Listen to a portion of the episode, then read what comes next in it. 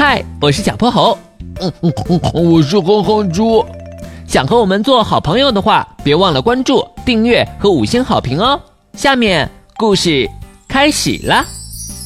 小泼猴妙趣百科电台，公主鹰嘴鱼的独家睡袋。深蓝的波波海里有一条五光十色的鱼正在海中游动，它的身体像彩虹般绚烂。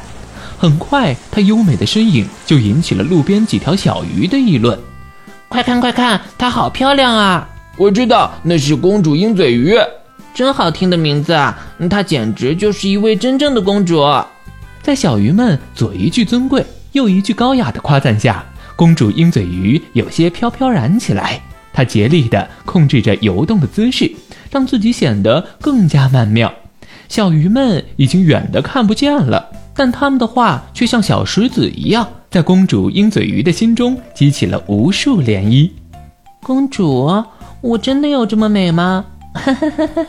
公主鹰嘴鱼用鱼鳍捧着自己的脸，痴痴地笑着。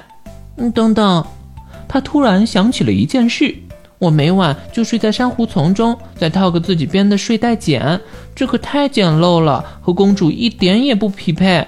不行，我得为自己打造一张华丽的小床。公主鹰嘴鱼立即行动起来，四处收集材料。在几天后的晚上，她终于成功了。她找来一块巨大的贝壳当床的底座，上面铺着水草编织成的软垫，床的周围还缀着一些珍珠和水晶，在幽暗的海水中一闪一闪的泛着微光。嘿嘿，这才是公主睡觉的地方嘛！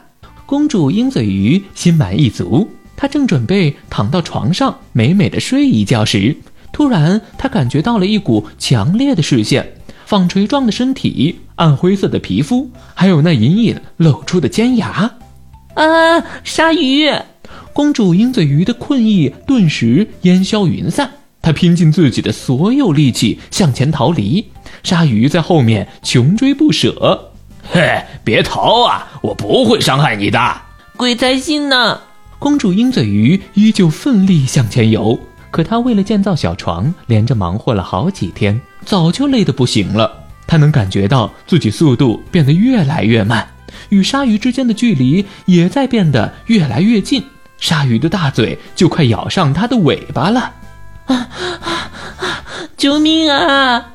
就在这千钧一发之际。不知从哪儿冒出了只机械大章鱼，舱门忽地打开，里面的人将公主鹰嘴鱼一把拉了进去。哼住，照顾好它，我们要全速前进了。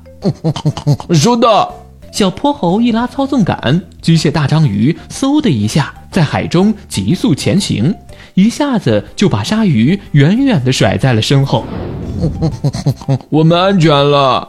谁知公主鹰嘴鱼哇的一声大哭起来，呵呵呵，我真是太后悔了。原本我每天睡在睡袋茧里，那是我用皮肤分泌的粘液做出来的，它能裹住我的气味，不往外散发，免得被黑夜里游荡的鲨鱼发现。而且它还有蚊帐的功能，让我免受寄生虫的困扰。可我因为想当所谓的公主，追求华丽的床铺，差点把小命都丢了。